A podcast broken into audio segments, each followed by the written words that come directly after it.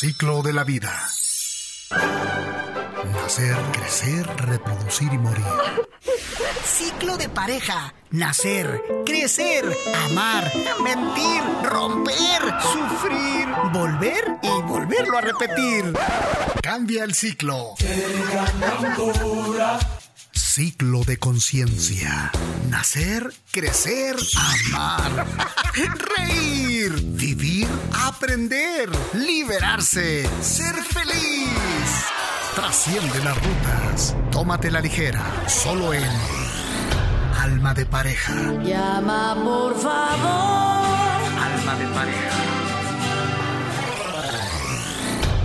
Mapas de conciencia. No sé.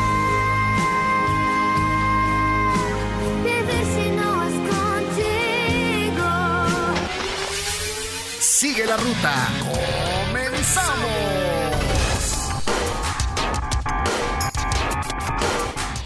Hola, hola. ¿Cómo están? Bienvenidos sean, bienvenidas sean a esta emisión número 4. Su amiga y servidora Flor Rubio de este lado presentándonos para entrar a Alma de Pareja Mapas de Conciencia. Y del otro lado está. Hola, Roberto Rosell, acompañante y amigo. Estaremos aquí iniciando esta nuestra emisión número 4, Alma de Pareja, Mapas de Conciencia. Bienvenidos. En los controles, nuestro buen amigo Heriberto Casas, una vez más. Y pues bueno, sin más preámbulos, vamos a ir recontextualizando un tantito de qué es lo que estuvimos trabajando el programa anterior, eh, recordándoles que estamos trabajando las 10 etapas de la relación según algunos psicólogos en la red y que bueno, en el programa pasado estuvimos hablando acerca de la etapa del preámbulo de la antesala de la disilusión o el hartazgo, cuando estuvimos hablando, pues qué pasa cuando este, tenemos ciertas expectativas, cuáles son las más comunes y qué pasa cuando se nos estrella ¿no? en la carota, cuál es este, nuestra forma de reaccionar y pues algunos tips al respecto. En el programa anterior les anunciamos, pues bueno, que este programa también iba a estar muy bueno, ya entrando a la etapa 6. Y bueno, sí les avisamos que la etapa 6 va a durar un montonal porque pues es la etapa ya del conflicto o indiferencia total. Y en la pura palabra conflicto nos vamos a tener un montonal porque cuántos conflictos no vivimos como parejas.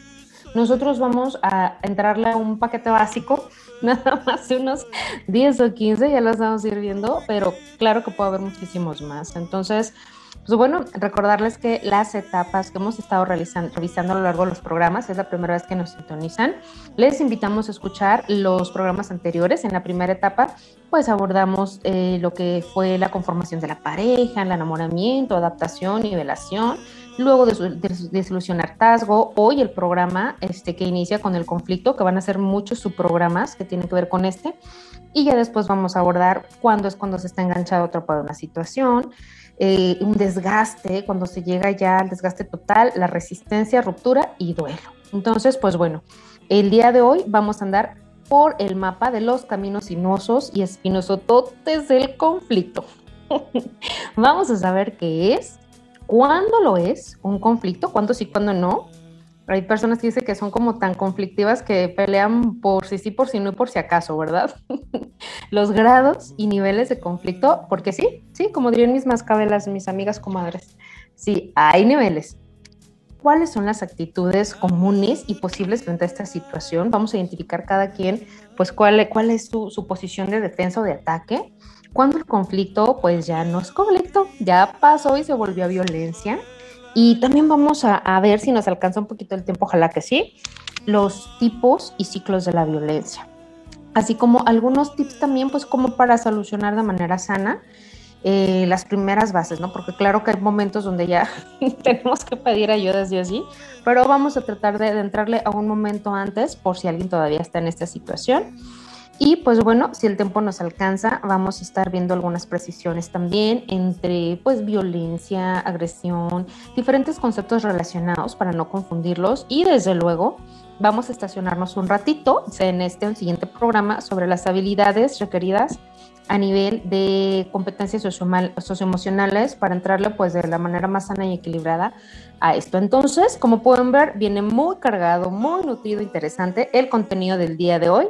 Así es que agárrense el cafecito. Yo tengo aquí una copita de Baileys. Este, agarren su plumita y a tomar nota que esto se va a poner bueno. Este, vamos entonces a iniciar el grueso de la información. Ahorita la va a iniciar Roberto, pero antes yo quisiera hacerles algunas preguntas. ¿A qué le solemos llamar conflicto? ¿Es lo mismo el conflicto que una simple diferencia o una desilusión o una discusión? ¿Qué actitudes eh, son las que son comunes ante el conflicto? Hay conflictos que vienen en paquete en cada etapa de la relación. ¿Será así? O sea, todos pasamos por lo mismo en las mismas etapas o, como qué o cómo y existen habilidades o herramientas necesarias para resolver un conflicto. ¿Alguien ya escribió al respecto? ¿Cómo lo pase? bueno, estas preguntas las vamos a ir desahogando y entramos de lleno con esto. Adelante, Rob. ¿Qué nos comentas al respecto? ¿Con qué vamos a iniciar? La mayoría de las personas tiene un punto de vista muy relacionado con que conflicto es violencia, con que conflicto es estarse agrediendo, es estar en una diferencia con el otro Creo que debemos hacer distinciones sobre esto, ya que el conflicto tiene causas muy profundas. El conflicto se debe ver como un proceso. En los diferentes manuales que existen sobre conflicto, ya sea en negociaciones, de cierres empresariales, hasta en comunicación de una persona a otra, en comunicación asertiva, se nos dice que veamos todo como proceso. Cuando una parte y otra chocan, pues, es decir, cuando el otro no piensa como yo, cuando diferimos en la opinión de algo, nace un conflicto. El asunto es que no por haber conflicto debe haber agresión. No por haber conflicto debemos ser enemigos o figuras antagónicas. Cuando yo tengo conflicto con el otro o con lo que el otro opina, con lo que el otro expresa, ¿debo enfrentarlo? ¿Qué debo hacer ante esto? se puede resolver o no. Entonces, ver el conflicto como un proceso nos lleva primeramente a ver tres etapas.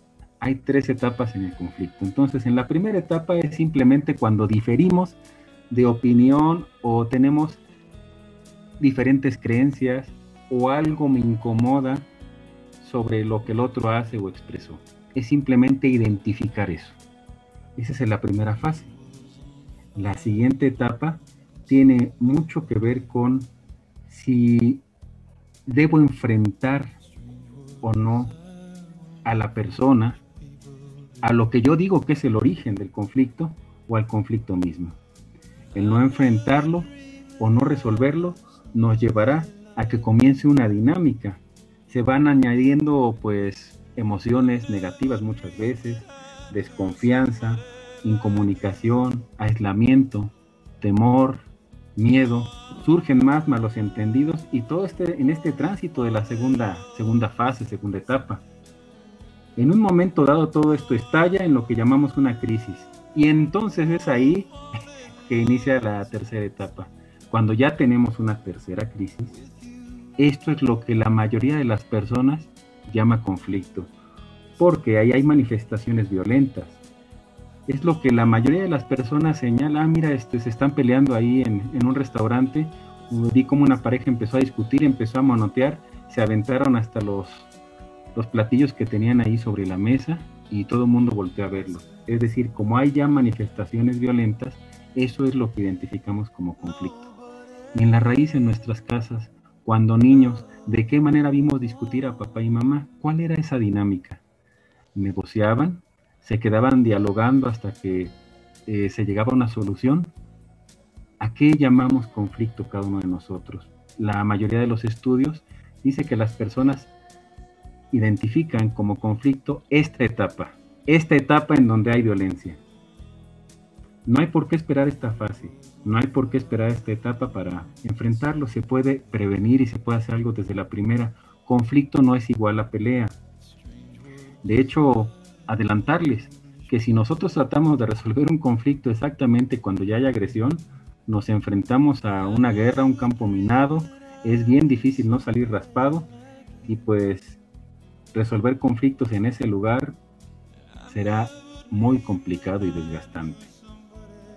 Ahí tenemos que tomar un tiempo fuera, darnos unos minutos, poner un poco de tierra de por medio, y es lo que algunos psicólogos denominan el periodo refractario.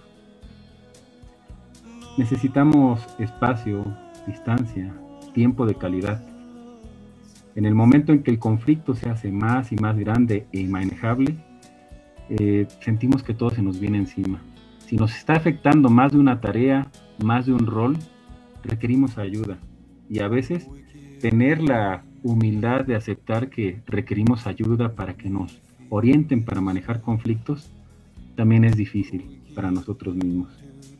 Y bueno, espero que esto nos invite a reflexionar, a analizar qué es lo que nos pasa, de qué manera lidio con, un conflicto, a qué le llamo yo conflicto.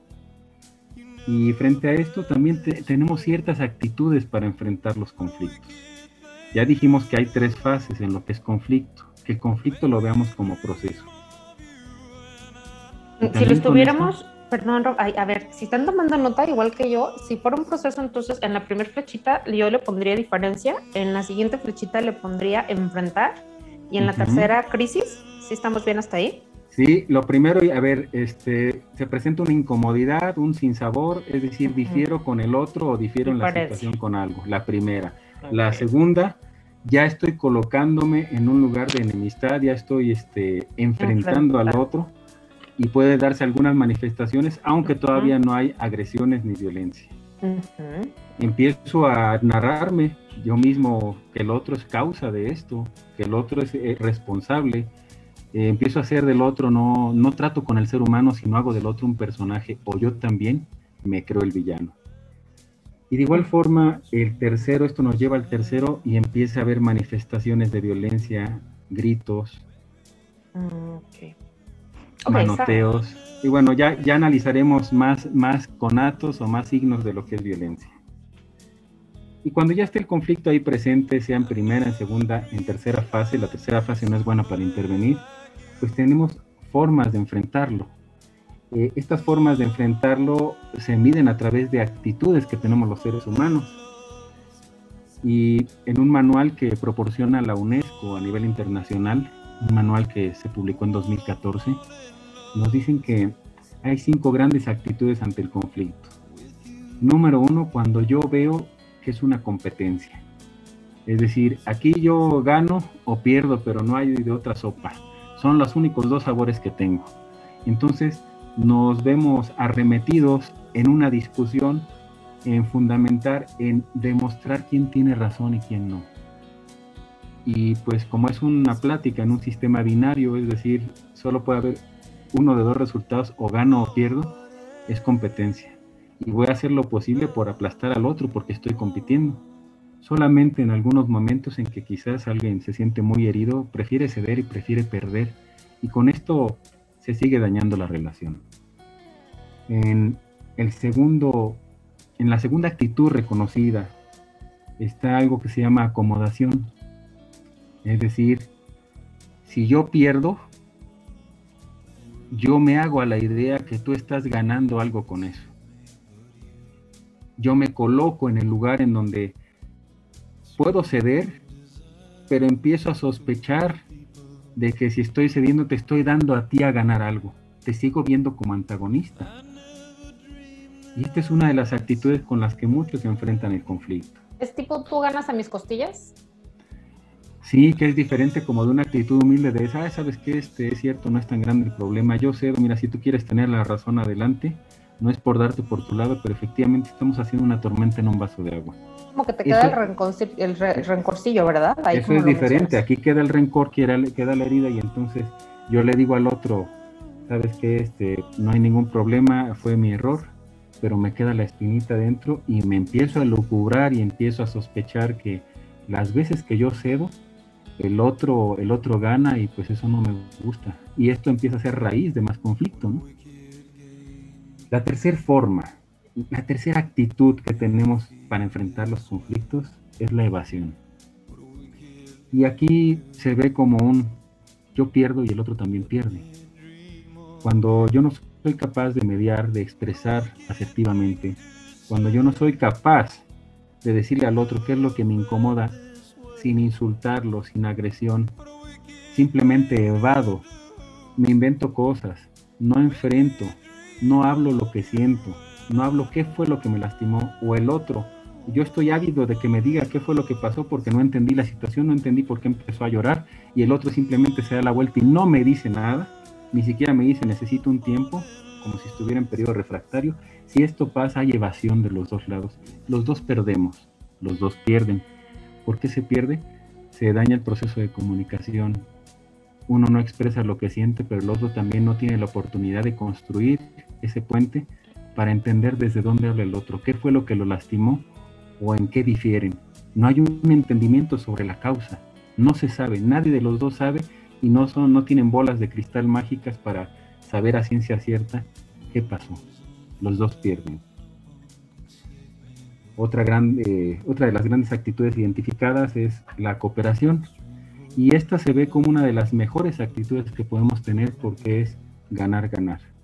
Las dos partes ganan en la manera en la que podemos cooperar con lo poquito que podamos en lo que nos toca. Si mi arrebato emocional o mi diferencia con el otro nada más me permite expresar qué es lo que me incomoda y qué es lo que siento, lo voy a hacer o a tratar de hacer con mucho respeto, sin hablar mal del otro, sin absolutos. Así estoy colaborando, así estoy cooperando y el otro también va a decirlo en ese sentido. Y quizás eso nos pueda aportar el ver un problema, el ver una situación desde dos ángulos distintos. Por último, es la última actitud o lo, por lo que deberíamos de pasar todos es que después de la cooperación tendría que haber una negociación. Es decir, ya nos ocurrió esto, ahora ¿Qué acuerdos hacemos? ¿Qué compromiso hago entre tú y yo para que esto no vuelva a ocurrir? Porque si solo mencionándolo o solo hablándolo creo que voy a solucionar, pues estoy muy equivocado. Esto lo veremos más adelante con, con procesos de la comunicación. Pues ahí, las cinco grandes actitudes, ya profundizaremos un poco más en ello. Oye, está muy padre, tengo mucho que decirte, pero antes nos vamos a ir a un pequeño corte musical. Nos vamos con esta canción que les invitamos a reflexionar de Ricardo Arjona. A ti te estoy hablando a ti. Vámonos con esto y ahorita te comento un poco al respecto. Está muy bueno. Quédense con nosotros. Un programa diferente. Alma de pareja. Volvemos después de la pausa. Bueno, bueno, y ya estamos de regreso. Nos habíamos quedado muy bueno, ¿eh? Muy buena aquí la, la situación. No sé si ustedes tomaron sus notas, pero vamos haciendo vínculos, incluso con el programa anterior. Sí, retomando un poquito, yo les hago aquí mi, mi micro resumen. Primero quiero rescatar de lo que nos platicaba Rob, esta partecita, luego vamos a ampliar, pero esto de un conflicto se puede prevenir me llama mucho la atención y que bueno, ahí sin querer queriendo ya nos dieron un tip que es respirar, alejarse, ¿sí? Hasta para hacer exámenes a los muchachos les decimos, hay que dejar que fluya el, el, oxígeno, eso corta pues el canal, el flujo del corajote y la verdad es que siempre ayuda bastante. La respiración es una herramienta que traemos implícito y bueno, tus notas revisen las actitudes frente al conflicto. La primera es competencia, ¿sí? Eh, ganar o perder. Ay, los tipo 8, yo los entiendo tanto. Hay personas que oh, ya nacimos con el chiste así puesto. Eh, la, la, acomodación es como esta parte de yo pierdo, tú ganas, como que te quedas con ese rencorcillo, rencorcillo, rencorcillo, ¿no? Deja mis costillas.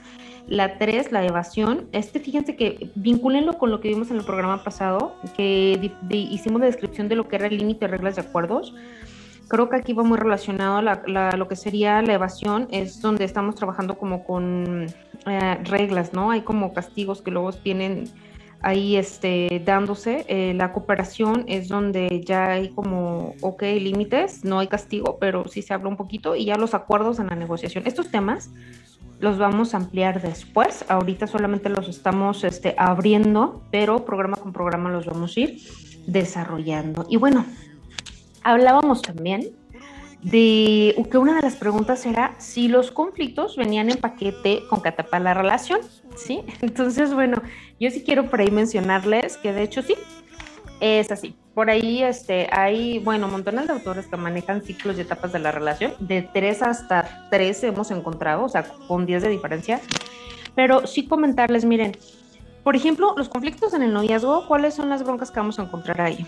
Pues básicamente, este, diferentes puntos de vista de los modelos familiares, ¿no? Eh, eso es, este, como que cada quien trae sus códigos de comportamiento y sus modelos internalizados, entonces que algunos van a querer andar por diversión y otros para satisfacer necesidades afectivas. Esos son los conflictos del noviazgo.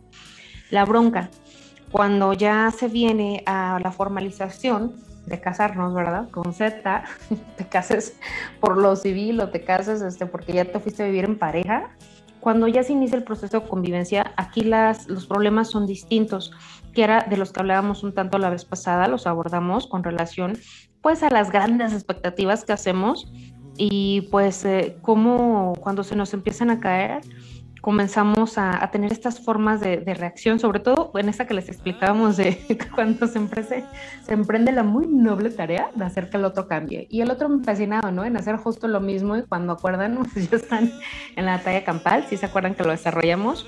Bueno, eso ya está ahí. Pero hay otras etapas, eh, cuando por ejemplo la pareja sí decide tener hijos, las broncas aquí empiezan desde el momento en la avenida de los hijos, ¿no? Si se platica, si se viene por accidente, este, si pues a, lo mejor es al revés, vino el niño y de repente pues ya hay que darle un hogar y entonces ya le entran a la pareja, todos esos son motivos de, conflicto.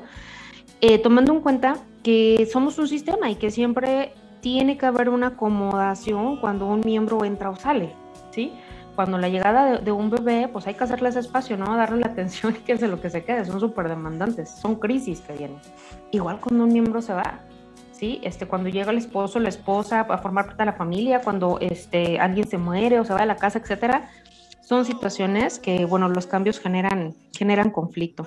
Y pues si nos vamos más o menos ahí, vamos a encontrar también que vamos a ir eh, viendo que los estilos de crianza también nos van a generar conflicto, ¿no? Porque pues a mí me acostumbraron así, a la otra persona la acostumbraron de otra manera y pues ahí viene un nuevo motivo para los desacuerdos. Eso es en las edades tempranas, ¿no? Hablamos, por ejemplo, de la infancia de los hijos que se cruza con el crecimiento laboral, la división de actividades en el hogar y pues vienen también ahí un nuevo surgimiento de, de problemas, ¿no? ¿Quién hace qué? Oye, pues yo hago más que esto, tú hazte cargo de esto otro, entonces yo quiero crecer profesionalmente, pues oye, yo también.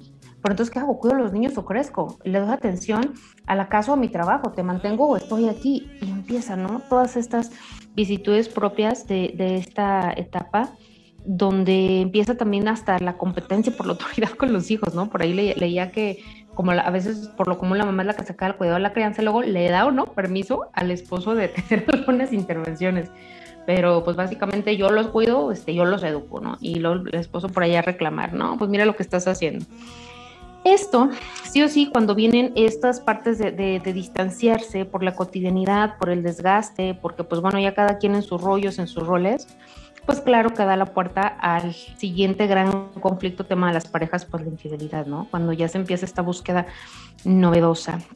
Cuando abordamos este tema va a ser todo un, capítulo, todo un programa, vamos a conocer pues todo lo que son los tipos de infidelidad, los motivos de infidelidad, infidelidad de género, bueno, sí, y aquí, bueno, lo importante es saber lo que tanto hombres como mujeres, pues es igualmente la situación de infidelidad. Sí, nada más varían pues las consecuencias y la manera de hacerlo, pero esto sí o sí constituye uno de los problemas y conflictos colosales en las relaciones de pareja, que te dejan pues marcas, huellas anémicas, se dice, eh, profundas, ¿no? Traumáticas. Entonces, este es uno de los conflictos padres.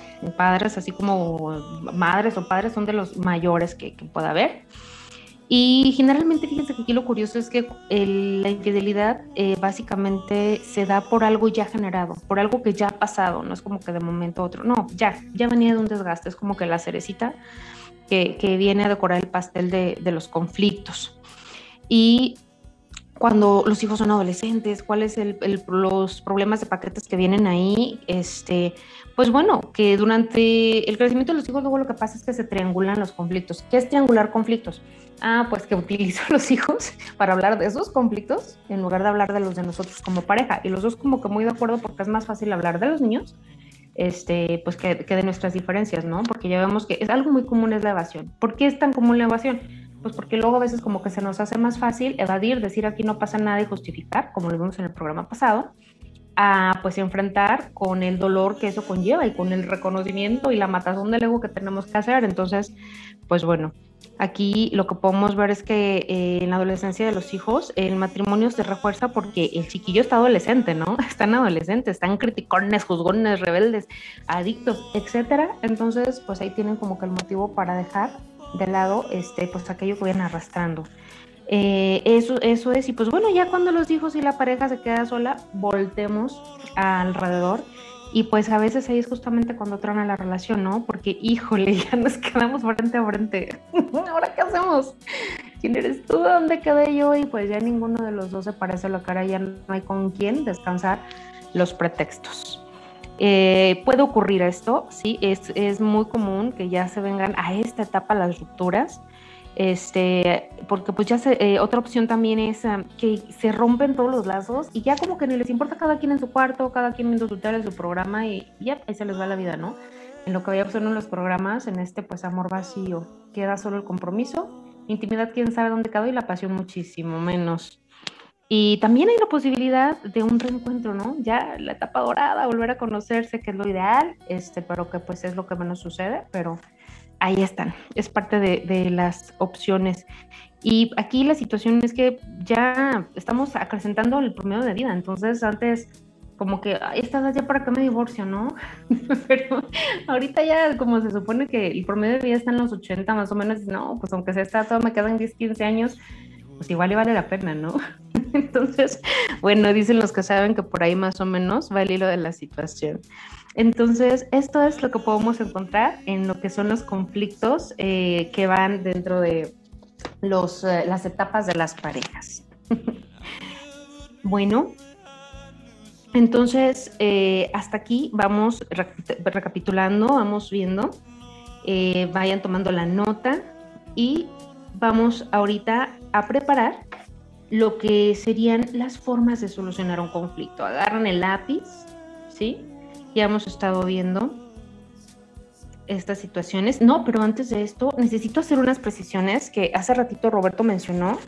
Y Roberto, tú, tú decías que un conflicto no siempre puede llevar este, a una agresión, pero aquí es importante hacer la precisión de los términos, ¿sí? ¿Qué diferencia hay entre agresividad, este, conflicto y violencia? Luego de repente como que sí, sí es muy fácil que se confunda, lo vemos todo revuelto, parte de lo mismo, pero no, fíjense que sí es distinto, porque cuando hablamos, por ejemplo, de agresividad, estamos hablando de que es como algo instintivo, innato, inevitable, es parte de nuestra biología, ¿sí? Eh, la cultura eh, no puede inhibirla tan fácilmente, se trata como de un impulso para la, supervivencia, ¿sí? Este, este instinto agresivo. Mm, y pues no, no es intencional, cuando acuerdas, pues ya, reaccionaste, puede o no causar daño. En cambio, la violencia no es innata, es humana, ¿sí? Y la agresividad es inevitable, pero la violencia sí lo puedes evitar, porque sí tiene que ver con una intención, con una decisión. Mientras la agresividad es eh, biológica, la violencia no. Esa sí es no biológica, es aprendida, es con alevosía y ventaja. Y este es el resultado también de la evolución cultural y utiliza pues instrumentos. Entonces, sí es importante ver que agresividad pues corresponde básicamente a un comportamiento defensivo natural cuando estamos frente a situaciones de, riesgo y en cualquier momento todas las personas que nos veamos enfrente de una amenaza, pues vamos simplemente a reaccionar así, sin pensar, porque estamos cuidando nuestra integridad y esto pues no implica un hecho de violencia. ¿Sí? Que yo sea agresivo es una respuesta natural, no es que yo sea violento, sí, sí, hay que anotarlo.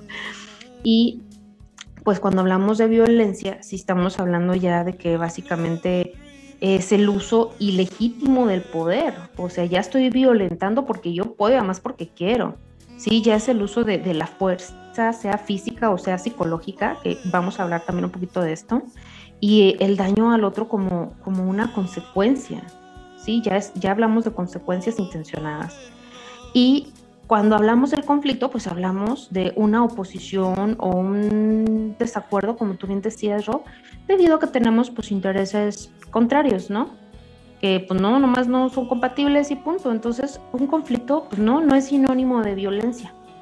Eh, lo que sí es que un conflicto mal abordado o que no está resuelto a tiempo, como bien decías, qué importante este punto, ya lo hemos visto y lo vamos a seguir puntualizando, todos los conflictos este, o situaciones o diferencias que no se resuelvan a tiempo tienen este potencial endemoniado de volverse sí o sí un infiernito. Así de sencillo. Entonces, bueno, nos quedamos aquí con estas precisiones y nos vamos a un corte comercial. Vamos a escuchar este tema musical que tiene todo que ver con los temas que estamos platicando. Dime quién ama de verdad, de Karen Méndez. Ya volvemos. Ya sé lo que pasó. Esto se pone bueno. Alma de pareja. Ya regresamos. Yo no plancho ni barro ni voy por ti. Esto se pone bueno. Alma de pareja. Ya regresamos. Hola, hola, pues ya estamos de regreso, avanzándolo por aquí a la copita de vino tinto y seguimos registrando. Ah, venimos de ver lo que son las diferencias entre agresividad, conflicto, violencia y este tipo de cosas. Y pues bueno, ahora vamos a conocer alguna de las eh, pequeñas habilidades de afrontamiento, que es una forma de solucionar un conflicto. Les vamos a dar un montón de herramientas a lo largo de los diferentes programas. Hoy nada más vamos a comenzar con algunas, ¿sí? Eh, Van a ser pequeños tips eh, para cómo solucionar, pues, algunos de los problemas de pareja. Voy a especificar que me voy a referir a problemas que todavía son solucionables, pues, cuando no hemos llegado ya a niveles como patológicos, crónicos, destrozativos, ¿sí? Donde ya, ya, ya pasamos la rayita. No, estos son como un poquito más light. Eh, y pues bueno, vale la pena intentarlo, a ver si, si funciona, ¿sí? Porque pues independientemente en el momento que nos encontremos como parejas, de todas maneras, sí hay como algunas recomendaciones universales que nos van a ayudar en cualquier fase de, de conflicto que nos encontremos eh, con la pareja o con las personas. El primero de ellos es, pues bueno, mm, tratar de discutir, pero no de pelear, ¿sí?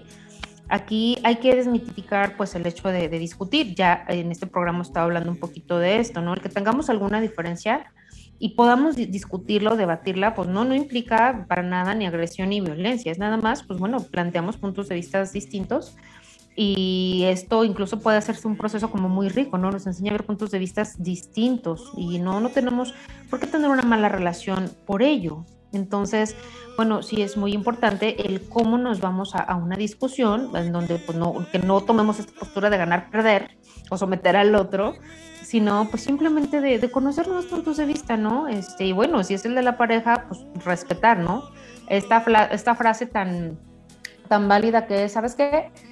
Eh, comprendo cómo lo ves, eh, aunque no lo comparto, pero lo respeto. Ah, muy bien, ya, con eso podemos cerrar y no, no llegar a la batalla campal. Otra, otra, este, otro tip eh, para solucionar el problema, pues va a ser siempre, siempre la comunicación. De esto más adelante vamos a hacer un programita aparte, pero esta pues es una de las herramientas sencillamente más potentes de las que dispone la pareja para superar las diferencias, siempre que se utilice de manera adecuada, ¿sí? No es nada más comunicarse, es cómo te comunicas y a qué nivel te comunicas, ¿sí? Es complejísima la comunicación, no, no es nada más hablar, es cómo hablar, cómo, cómo plantear. Este, y cómo ir pues al fondo del fondo de las palabras, a veces pues la verdad es que disfrazamos un montón y caemos en miles de errores al La intención y desde dónde se habla.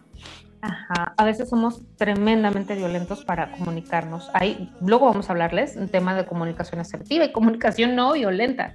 A veces vamos y es que tú llegas tarde, en lugar de decir, pues es que yo me desespero cuando quedamos a una hora y no, o sea, luego, nos vamos a poner adjetivos y bueno, vamos a, caer en, muchas cuentas cuando ya profundicemos en este tema, pero de entrada es nada más pues tratar de tener una buena comunicación y que dentro de ella, cuando hablemos de, de un problema, pues se hable de los problemas.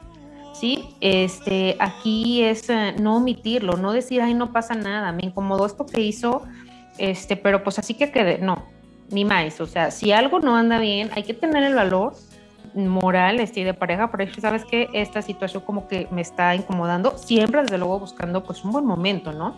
En el que estemos con una predisposición emocional adecuada y pues que el lenguaje no sea ofensivo. Siempre vamos a tener cuidado para elegir palabras pues que no vayan a abrir heridas y, y, menos pues si sabemos que a veces son profundas heridas o hay de verdad problemas que pues nos llevan mucho tiempo, no es un ratito, no es que nos sentemos y arreglemos, no. A veces este, son procesos, cada tema, cada herida puede ser un proceso. Entonces, sí, sí hay que saber, eh, como con mucho tacto, irlo abordando de manera amorosa, sí se puede, sí se puede. Otro punto es, pues bueno, la escucha activa. Sí, no se trata de yo solo hablar, sino también de sentirme eh, y hacer sentir que el otro me escucha, pero pues como de manera activa. En algún momento vamos a, me la paso promocionando programas próximos, ya lo sé, pero es que de verdad vienen temas buenísimos. Vamos a hablar de los niveles de la escucha, porque hay niveles de escucha y hay escuchas que son especiales para resolver problemas. Uno de ellos, pues es esta, es la escucha activa, ¿sí? Donde tú le, le tienes que mostrar al otro que estás haciendo un esfuerzo por realmente entender lo que te dice a través de realimentaciones y sin juicios, ¿sí? Cuando simplemente la otra persona ve que ya no, no lo estamos juzgando, que le estamos permitiendo hablar y además estamos tratando de parafrasearle, de decir con nuestras palabras, este, cómo estamos nosotros entendiendo lo que nos dice, aquí ya estamos dando un gran paso, ¿sí? Y lo que les comentaba anteriormente, no se vale como que si estás discutiendo el tema Z, traigas a colación el A, B, C y D que quedaron pendientes. O sea, no. Centrarte en un único tema y pues ya no, que cada, problema tenga su turno, porque si no, pues se vuelve una medusa de que ya no sabes ni para dónde ni por dónde atorarla. Entonces, tratar como de, ahorita estamos hablando de esto, si te surge esto otro, me lo dejas ahí sentado en la esquinita, luego si quieres lo platicamos, pero primero solucionamos esto, ¿sí? Eso sería lo, lo ideal. Y este, esto nos va a ayudar a, a que no se aumente la tensión, pues trayendo como los trapitos sucios, ¿no? Del pasado, para aprovechar el viaje para recriminar. Ay, ¿te acuerdas cuando tú hiciste esto? ya pasó, ya no cuenta. y pues sí, suena medio chistoso, pero sí, de verdad que sí complica mucho que, que estemos trayendo colación muertos de la sepultura. Este, por si no los enterramos o los enterramos vivos, ¿no? Pues sí tenemos que hacer algo al respecto. Bueno, el siguiente tip es centrarse en la solución del conflicto, ¿sí? Este, ligado con lo anterior, tenemos que tratar de ser, bueno, constructivos, evitando los reproches. Somos ya sé muy dados. Esta posición de víctima ya sé que es súper cómoda, pero de verdad que eso lo desgasta. Los reproches, hasta que llega el punto de, bueno, pues qué jodidos es aquí conmigo, se la pasan por un reclamo, no le encanta cómo soy, entonces esta puerta está muy grande, ¿eh? O sea, no vamos a solucionar, solo vamos a complicar y nos vamos a perder. Entonces aquí la idea es buscar los aportes necesarios para que llegamos a una solución satisfactoria, equilibrada pues, y sobre todo juntos, ¿no? No nada más de un lado. El respeto tiene que estar siempre, ¿sí? ¿Qué es caer una falta de respeto? No, hombre, a veces no ocupamos ni hablar, ¿eh? Esas miraditas así de que, que hacemos sarcásticas o que nos volteamos, que agarramos el celular, que, o sea, hay muchas cosas que muestran un no respeto hacia el sentimiento o expresión del otro, ¿sí? No se trata siempre propiamente de insultos, hay muchas formas de insultar, además de las palabras. Entonces esto va a súper complicar la situación. Y desde luego que debemos de cuidar bastante lo que es la comunicación no verbal. Sí, no hombre, ese es el medio de todo el asunto. Se les llama, ya lo vamos a ver en otro programa, que es este eh, la comunicación no verbal, lo que se dice a la par del lenguaje, la comunicación paralingüística. No es el ah, que dice, sino lenguaje, el lenguaje corporal. Ay, sí, sí, se dice que dice como que 90 por 95% lo decimos en el cómo lo decimos. No importa que digas, este, qué bien te ves, sí, si dices, mmm, qué bien te ves, no, pues no, claro que no. Eso ya se convirtió en lucha, ¿no? Este, no solo los tonos, sino si hace una mueca, si te barre de mm. arriba abajo, si agranda los ojos. ah, no necesitas ni hablar. No, no, no, o sea, y es delicado. Entonces, cuidar mucho, ¿sí? Este, las malas caras, los gestos, el distanciamiento, ¿no? Si, si estamos cerca, lejos, y si nos alejamos, o sea, todo, todo, todo, todo, todo, Comunicación no verbal. Y bueno, pues por último, evitar este, arrastrar problemas exteriores a la relación. De verdad, a veces es común pues que tengamos algún conflicto en el trabajo, con amigos o así, y pues de repente ya lo tenemos ahí en, en casa, ¿no? Como si fuese propio, afectando la relación. Conocemos, bueno, de cerca este tipo de situaciones y pues bueno, se malinterpreta esa confianza y hace que, descarguemos la frustración en la pareja. Es que cómo es posible que fulanito no entienda, que yo le digo, y bueno, ya andamos todos estresados vaciándonos como si, si el culpable fuera el, este, el marido, la, la, mujer, la pareja, ¿no? Entonces, bueno, así como que aprender a, a diferenciar que esa confianza que se nos otorga, pues no, no es para que le demos terapia aparte y a solas con mi pareja, ¿no? O sea, hay que diferenciar, este, dejar afuera esos problemas que recogemos y pues que ya en su momento se afrontarán o se acompañarán como se debe, pero no, no, no dentro de la pareja. Entonces estos son algunos tips que nos pueden ayudar a ir pues solucionando los conflictos de la pareja. ¿sí?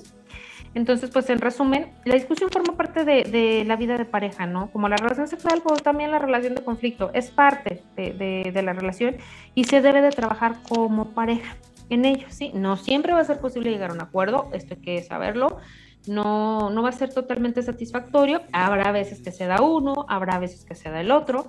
Pueda nada más conocer una relación de continuo sometimiento.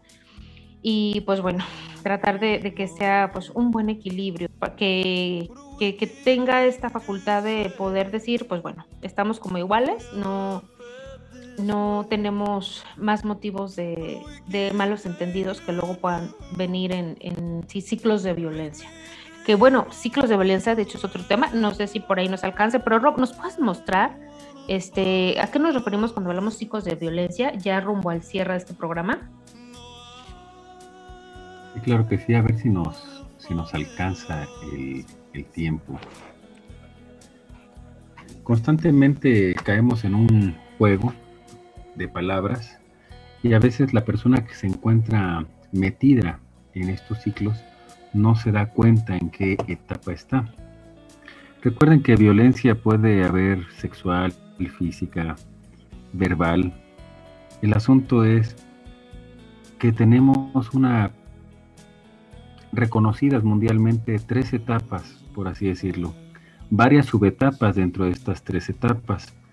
La primera etapa podríamos decirla que es como de las primeras muestras de discrepancias, de conflicto, de algunas agresiones, pero esto no, llega, no lleva a la violencia física. Este sometimiento en estas primeras etapas tiene que ver con el aislamiento, la manipulación mediante lo verbal, manipulación con los congéneres, manipulación con los hijos, eh, destacar el privilegio por ser hombre, ser mujer, el tener un abuso económico y después esto se va, va creciendo y nos lleva a la etapa de, de la transgresión, de la violencia, que en este caso ya puede ser violencia física, violencia sexual y con la suma de las anteriores violencia verbal. Eh, es digamos la, la, peor etapa esta de la, de la relación en la que eh, resultan muchas lesiones, no solo emocionales, sino también físicas. Y después de esto, la etapa que yo llamo peligrosa, no solo la de las lesiones, sino la tercera etapa que se le conoce como la etapa de conciliación. Es decir, muchas personas viven las dos etapas de violencia, pero no han terminado la relación o no se han ido de la relación por motivo de que la conciliación los hace esperanzarse, los hace mirar una posibilidad de que el otro o la propia relación va a cambiar. El otro ya me pidió perdón después de que me dio un golpe. Veo a mi esposo, a mi esposa muy arrepentido porque me rasguñó, me aventó los trastes, me golpeó con la escoba, me humilló frente a los vecinos o a familiares míos y con todo y que traigo rasguños porque nos violentamos y nos agredimos físicamente, eh, lloramos mucho tiempo y nos prometimos que ya no va a pasar llevamos una semana bien y siento que estoy o me vuelvo a enamorar de ella o de él. Y esta etapa es como otra vez la luna de miel, estar endulzando el oído y puede ser una tela que nos nuble el juicio respecto a todos los actos violentos que se han cometido en las otras dos etapas. Recuerden que el aislar, el no proporcionar recursos, el no hablarle a alguien, estás viviendo con alguien o tienes una relación de pareja con alguien y el no, no se trata de rendir cuentas, me refiero a no tener una comunicación que mantenga el privilegio de esto. Esto también es violencia y a veces solamente por unos minutos de conciliación y de estar contentos lidiamos con horas, días y años de continua violencia. Ese sería más o menos el ciclo. Aquí que, este, bueno, a ver si luego lo retomo por ahí de las notas, pero sí decía, creo que ya está un porcentaje, ¿eh? nos decía la última coach que tuvimos en este de amor libre, que ya el 10% de conflicto es demasiado. Ahora imagínate lo que tú estás mencionando. Pero bueno, para hacérselos un poquito más, más concretos, ¿sí? Eso hay violentómetros y ya un montón de cosas de varias asociaciones, ¿eh? lo vamos a trabajar. No, está padrísimo. Sí, sí, yo me encanta tu escuela porque nos ha servido mucho para nuestros cursos. Pero bueno, eh, resumiendo, hablamos de cuatro etapas en el ciclo de violencia, ¿sí? Etapa de tensión, etapa de este, explosión aguda, este, etapa de luna de miel y luego hay una etapa que se le llama como de aparente calma. Cuando ya la cosa está muy repetitiva, esta última aparente calma ya ni existe, ya están como en esto. ¿Y cómo lo podemos identificar fácil? Bueno, en la etapa de tensión es cuando identificamos que la persona está como de mal genio, no es afectuoso, aísla a, a, la persona, puede empezar con burlas sobre lo que haces, lo que dices, gritos, amenazas, dices que las cosas haces mal. Tensión, ¿sí? Explosión aguda pues bueno, aquí es o violenta, sin importar lo que tú hayas hecho para prevenir el enojo, la otra persona llega al momento y te agrede, ¿sí? Te pega, te abusa verbalmente, te viola, o sea, ahí son expresiones agudas. Luego viene la luna de miel este, ya en la luna de miel, después de la violencia, el agresor, ay, no, perdóname, mira, no va a volver a ocurrir. Y entonces como que pues nuestra parte inocente, ¿no? Dice, pues bueno, a lo mejor sí es cierto, ¿no? Las promesas, te trae regalos, trata de compensar, lo siento, y vaya anda como, este, perrito regañado, ¿no? Y ya como que apela y te saca la ternura y pues ya cuando acuerdas, vuelve otra vez a generarse, ¿no? Viene la aparente calma, este, o si ya ni siquiera estás ahí, y luego otra vez ya está de genio y entonces, híjole, ya que se entra en esta situación, es complicado salir, muy complicado. Bueno, ya en la recta final hemos estado prometiendo que vamos a hablar acerca de lo que son este, pues, habilidades y competencias socioemocionales, estas habilidades para el enfrentar o confrontar las situaciones de conflicto. Como lo hemos dicho, esto va a ir pues a lo largo de varios programas y hoy empezamos a abonar las primeras ideas, ¿sí? Como todo lo que venimos haciendo, pues lo que tenemos que hacer es analizar siempre el lenguaje, ¿no? ¿De qué hablamos cuando hablamos, en este caso, por ejemplo, pues de una habilidad o de una competencia socioemocional? ¿sí? Este, tratándola pues como herramienta para la solución de, de, los diferentes conflictos que vamos a empezar a tratar a lo largo de los siguientes 14 o 15 programas, quién sabe van a ser muchos conflictos porque son, porque son tan peleoneros, ¿eh? Tenemos mucho de dónde cortar. Tenemos el paquete básico y el paquete premium de problemas de pareja.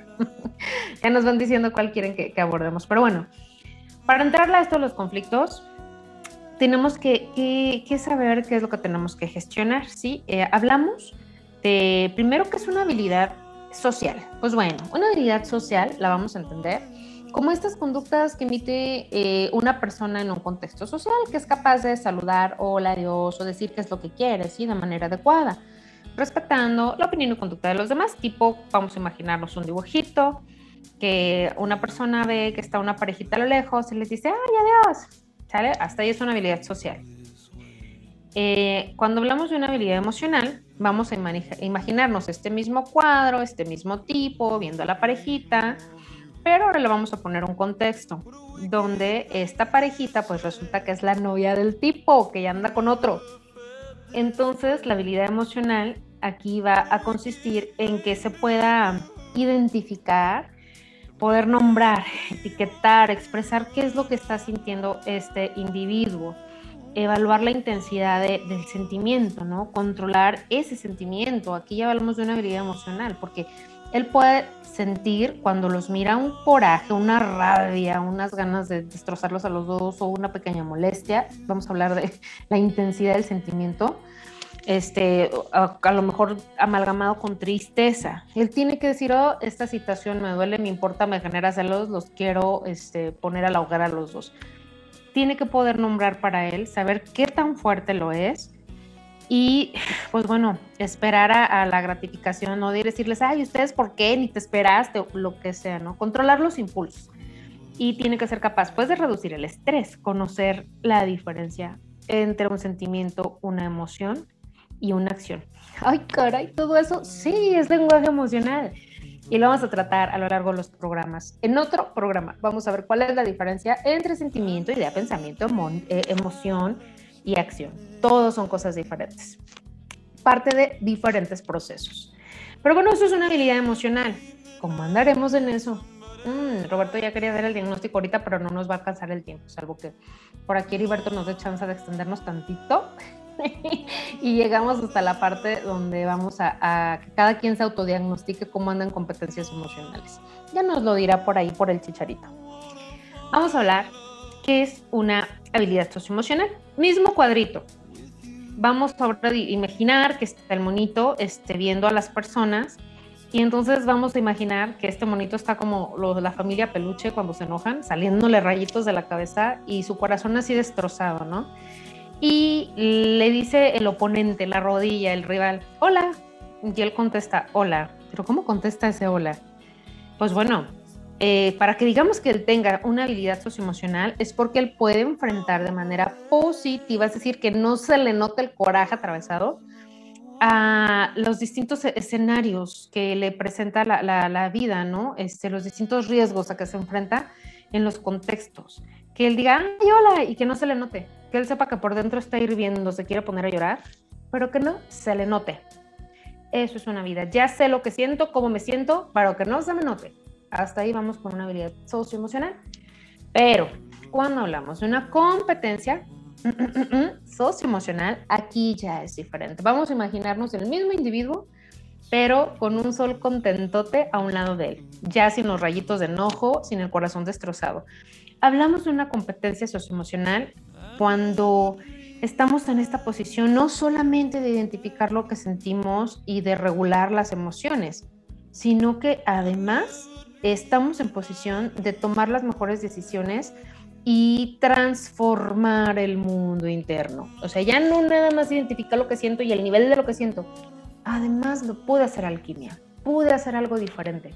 ¡Wow! Suena magia, pero de verdad sí es posible. Cuando tenemos las herramientas necesarias de autoconocimiento, mmm, créanme, no hay laboratorio más hermoso que el mundo interno. Entonces, pues bueno, las competencias emocionales son un elemento indispensable. Hagan de cuenta que es el estuche de oro, las herramientas que nos van a permitir realmente hacer las cirugías a, los problemas en las relaciones. Por puesto que, pues en todas las relaciones humanas es necesario entender y regular las emociones, sentir y mostrar también empatía por los demás, no nada más por mí, por el otro, sí, establecer estas relaciones positivas para que podamos tomar siempre decisiones responsables y pues bueno, que podamos alcanzar a proyectar y a realizar las metas personales. Entonces, es importante que tengamos en cuenta que estas herramientas sí hay forma de desarrollarlas y no sé, nos alcanza el tiempo para eh, hacer un pequeño diagnóstico. ¿Te nos dieron permiso?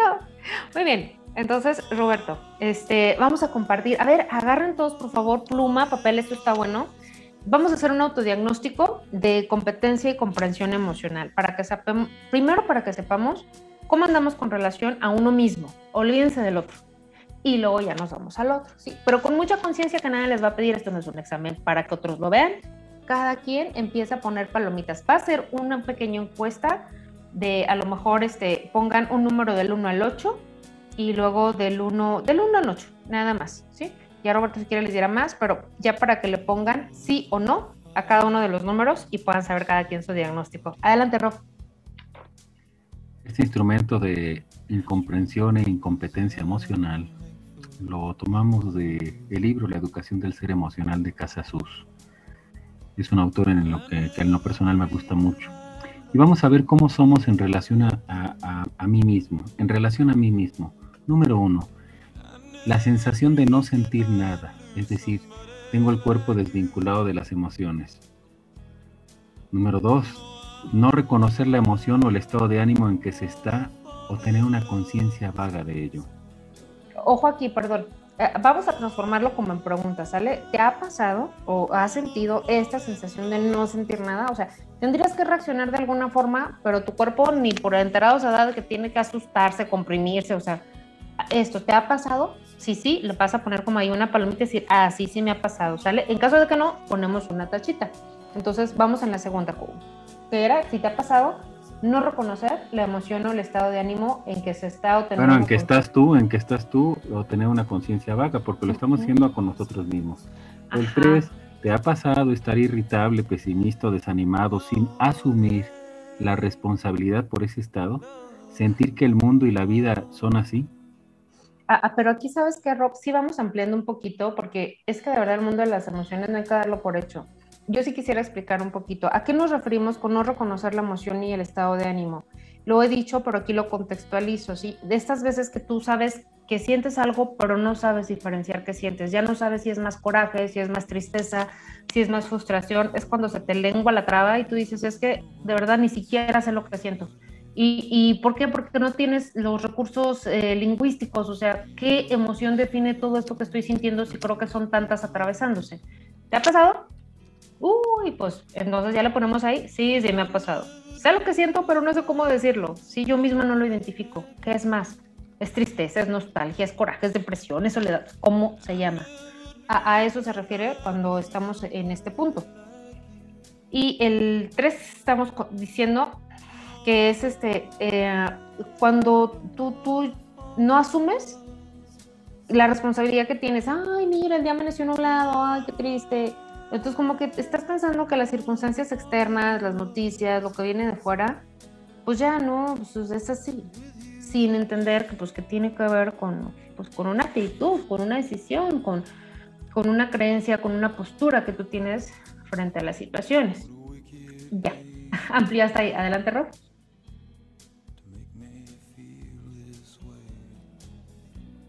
En el 4, ¿qué ha pasado no poder comunicar las propias emociones ni para ti mismo ni para otros?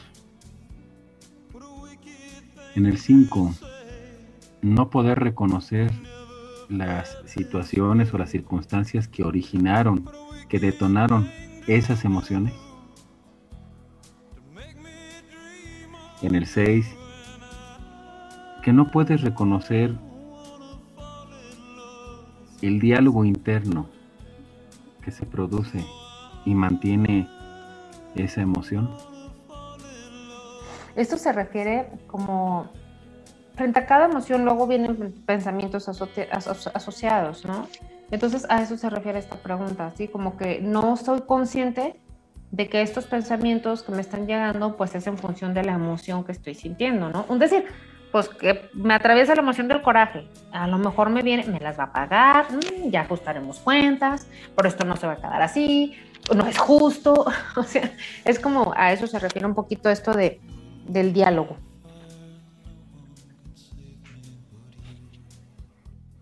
Adelante, Rob. En el 7, eh, ¿te ha pasado que juzgas que se debería sentir o no sentir una determinada cosa?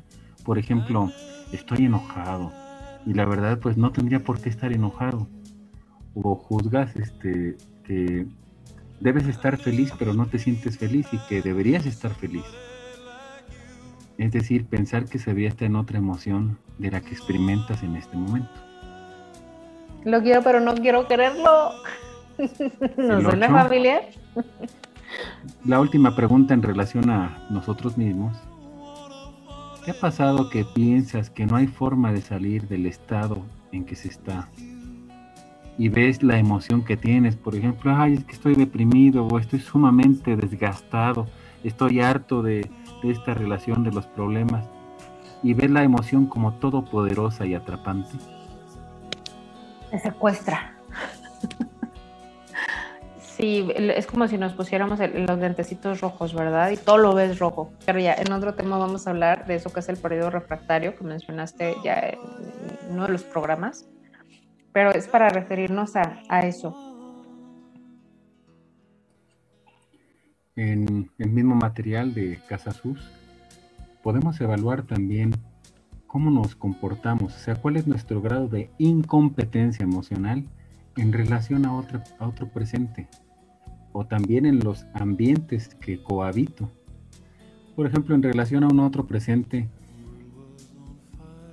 me ha pasado tener falta de contacto que no permite ver las emociones en el otro. Es decir, el otro está, está transitando un estado, pero no reconozco que al otro le pasan cosas. De repente solo hablo de mi emoción, pero no, no dejo que el otro hable, no, no reconozco que el otro pues también puede tener este problemas, ¿no? Validar eso en el otro nos referimos a este contacto emocional, ¿no? O sea, la segunda sería no entender por qué el otro siente lo que siente.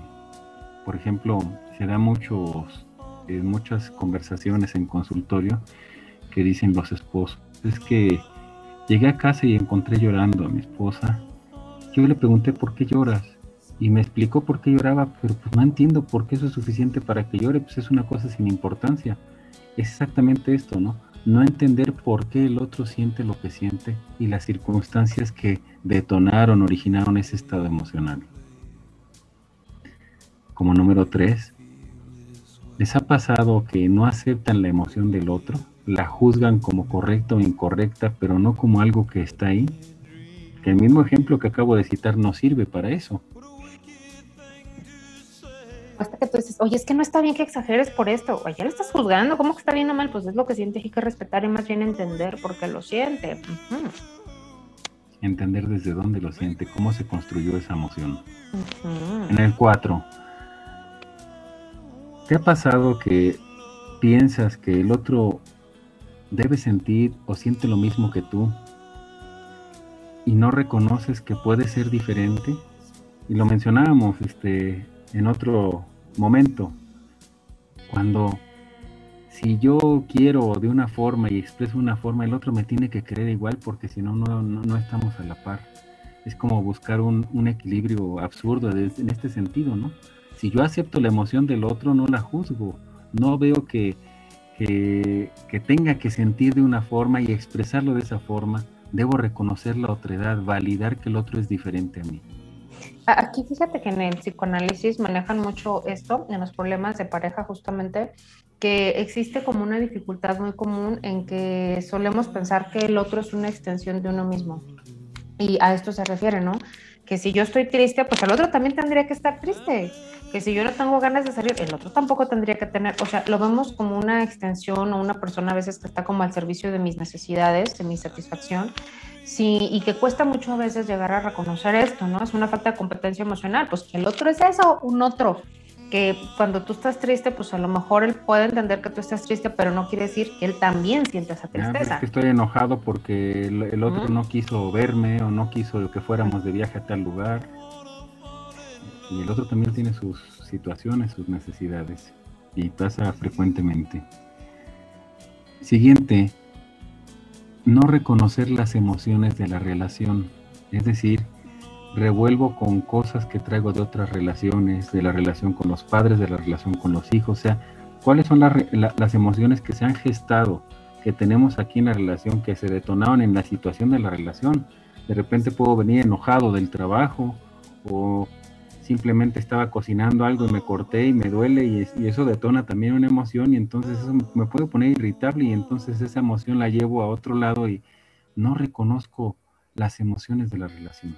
Las revuelvo con otras cosas. Aquí, Rob, yo ampliaría, yo más bien lo relaciono a que las emociones de la relación sí tienen que ver con esto que es compartido y en conjunto. Y también los rencores y todo lo que va siendo acumulado.